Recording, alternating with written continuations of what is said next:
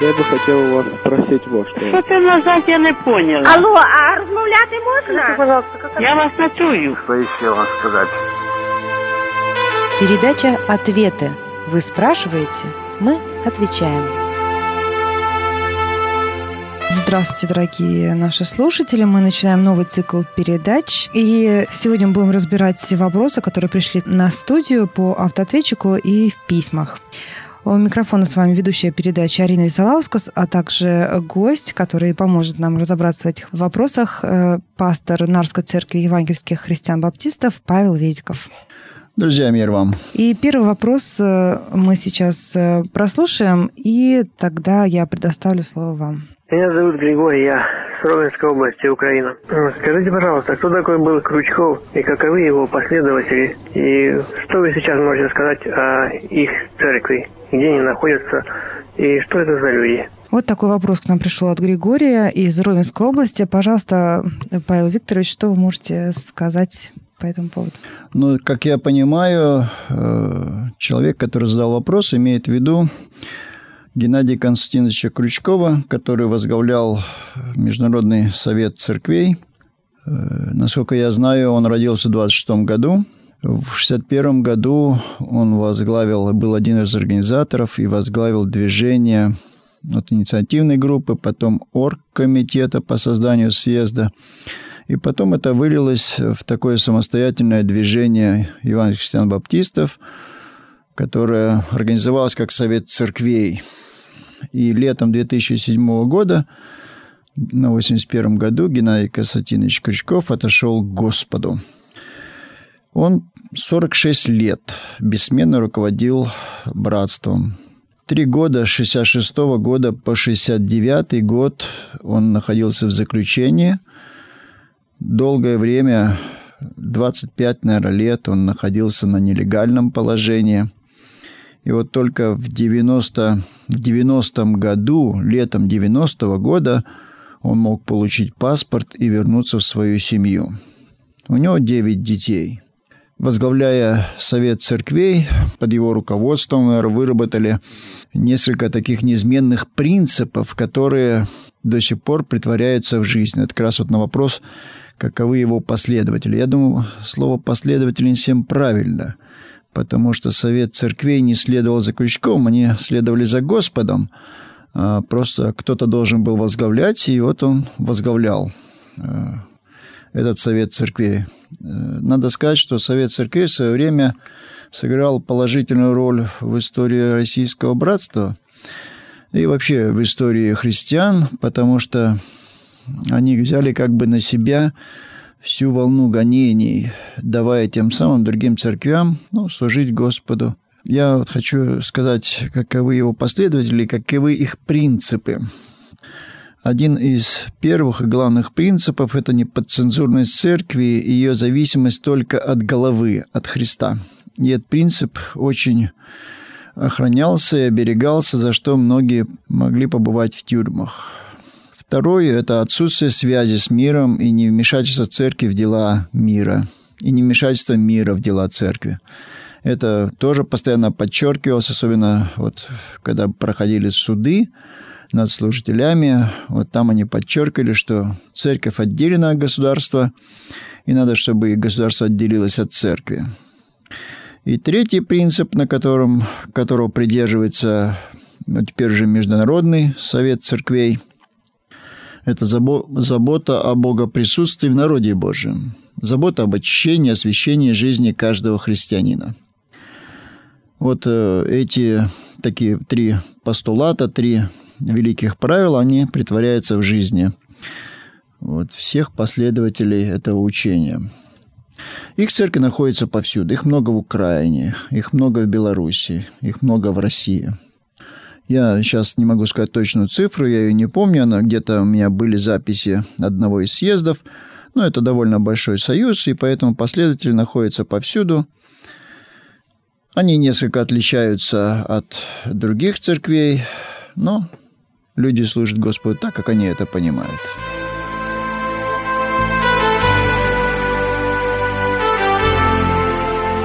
Вы слушаете передачу «Ответы». С нами в студии пастор Павел Везиков.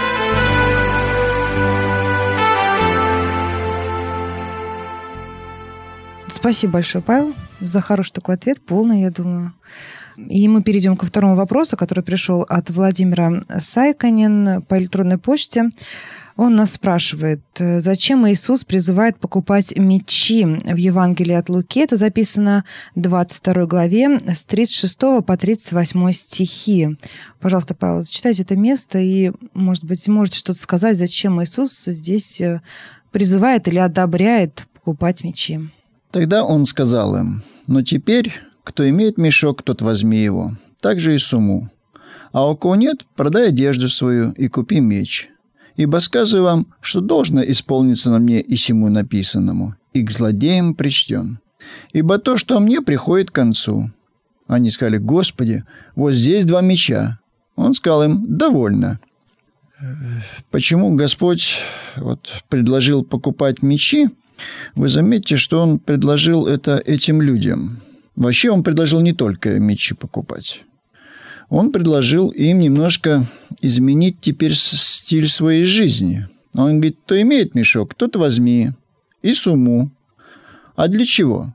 Для того, чтобы можно было передвигаться, для того, чтобы можно было служить Богу, для того, чтобы было, можно было путешествовать. Также и про одежду. Он сказал, есть одежда, меч важнее. Я не думаю, что это было сказано для того, чтобы создать какой-то отряд, для того, чтобы, как многие иудеи думали, вот придет Мессия, он освободит нас от римлян, и думали о нем как о полководце. Нет, они говорят, вот здесь два меча. Он говорит, довольно. Много мечей не интересовало Господа. А что такое два меча на вот, на учеников, даже если их там было 11 человек или 12 человек. Или там их, как иногда в некоторых случаях, 70 человек сопровождали. На какое-то количество людей. Что такое два меча? Можно с ними воевать? Нет, нельзя. Насколько я понимаю ту жизнь, и насколько я э, понимаю вот исследователи, они говорят о том, что меч это не был, не был только оружие воинов. Но это также он применялся и в сельском хозяйстве. Вот как палаш или как топор. Он был необходим в путешествиях. Как вот сейчас ножи необходимы в путешествиях, так и меч был необходим для путешествий. Поэтому вот то, что Господь предлагает, это как раз вся амуниция для путешествий, для перемещений, для того, чтобы люди могли ходить и распространять пределы своего царствия. Поэтому Господь просто предлагает не вооружаться, а предлагает людям настроиться на перемещение, настроиться на свидетельство, на путешествия, которые связаны с какими-то рисками, с трудностями. Ну, путешествие, оно и есть путешествие. Поэтому Господь просто предлагает людям именно заняться распространением пределов Царства Своего. Он сказал, что теперь будет все по-другому. Вот при мне было так – без меня будет несколько по- по-другому. Приготовьтесь. Вот имейте теперь такие некоторые вещи, которые вам помогут в вашем служении. На ваш вопрос отвечает пастор Павел Везиков.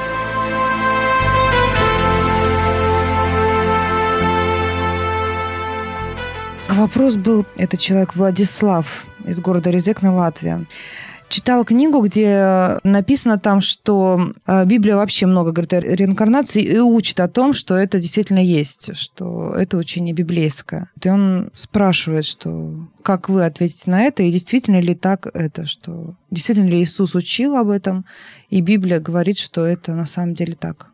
Насколько я понимаю, суть реинкарнации – это угу. воплощение в следующей жизни Вперед. во что-то. Угу, да. Вопрос воплощения. Угу. И, как я понимаю, это идет учение буддистов, наверное, да? Индуизм. Угу. Индуизм. И ну, вообще, причем он тут смешал эти два христианства и такие огромные две религии, как будто бы Иисус учил об этом тоже. Ну. Не знаю, я и Библию читаю постоянно и прочитал ее много раз, но о реинкарнации я там ничего не нашел. Конечно, если искать э, то, чего нету, то можешь что-нибудь и натянуть.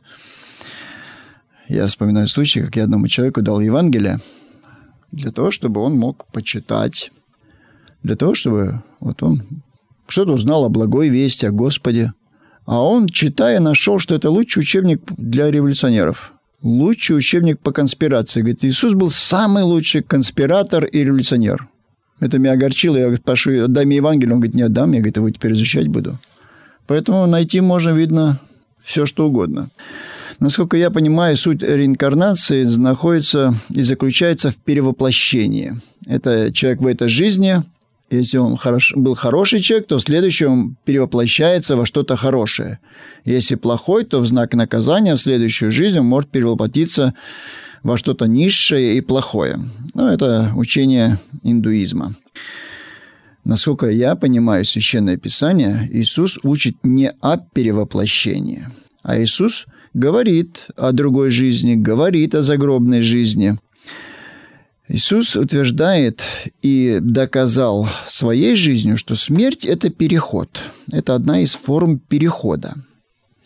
Значит, когда христианин здесь живет во Христе и во Христе умирает, то он и во Христе оживет в другой жизни – причем, сохраняя душу свою, человек просто получит новое тело. Библия учит о новом теле. Поэтому реинкарнация здесь не видно. И то учение Иисуса с реинкарнацией ничего общего не имеет. Это просто такое надутое, натянутое чье-то мнение, но это не библейское мнение. Наше желание вот жить с Господом. И мы прекрасно понимаем, что наше тело, оно настолько ограниченное, что оно не может жить э, там в вечности, жить вечно. Поэтому Господь приготовил новое тело. И я думаю, только для этого. Не для того, чтобы нас наказать или поощрить, будет новое тело, а для того, чтобы мы были бы способны жить в новой жизни по-новому. Причем сохранится наша память, причем сохранится э, вот эти душевные качества, а тело будет новым. Но это не реинкарнация. Поэтому, повторяюсь, я в Библии ничего не нашел подобного реинкарнации или что-то поощряющее вещь, э, эту вещь. Бог вообще... Вот для меня реинкарнация – это из области оккультных вещей. Бог против, причем категорически против любых проявлений оккультных вещей рядом с своим именем или с христианами, или когда христиане этим занимаются. Господь вот за это наказывает. Я в подтверждение могу привести одно место. Это апостол Павел пишет в первом послании фессалоникийцам, 4 глава. Ситуация была такова, что люди э, в этой церкви в Фессалониках обеспокоились за умерших своих братьев и сестер. Иисус еще не пришел, а они уже умерли, умерли ожидая, и что теперь будет с ними?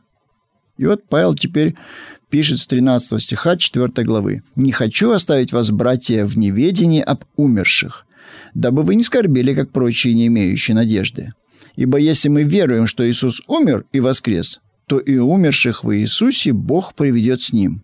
Ибо сие говорим вам словом Господним, что мы, живущие, оставшиеся до пришествия Господня, не предупредим умерших, потому что сам Господь при возвещении, при гласе архангела и трубе Божией сойдет с неба, и мертвые во Христе воскреснут прежде.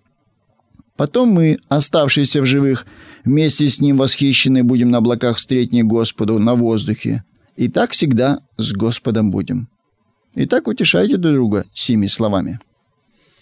Вот Господь говорит о, о встрече и о том, что вот наши возможности будут совершенно другими. Спасибо большое. Очень полный ответ. Мы, наверное, на этом закончим первую передачу по вашим вопросам. Сегодня мы ответили на три вопроса о реинкарнации, о брате Крючкове и Совете церквей.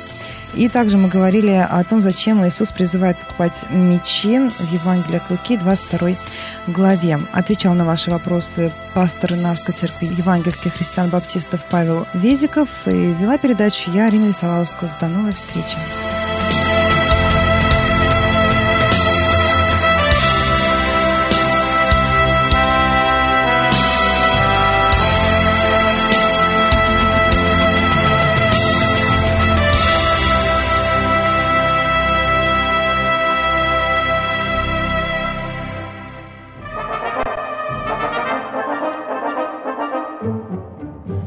Дорогие слушатели, если вы хотите, чтобы ваш вопрос прозвучал в передаче «Ответы», и чтобы мы ответили на него, то, пожалуйста, звоните нам на автоответчик 7 384 388. Вы можете оставлять свои вопросы в любое время дня и ночи. Мы примем ваш вопрос и постараемся как можно полно и на основании священного писания ответить на него в передаче «Ответы». Ждем ваших звонков и новых вопросов на автоответчике 7 384 388.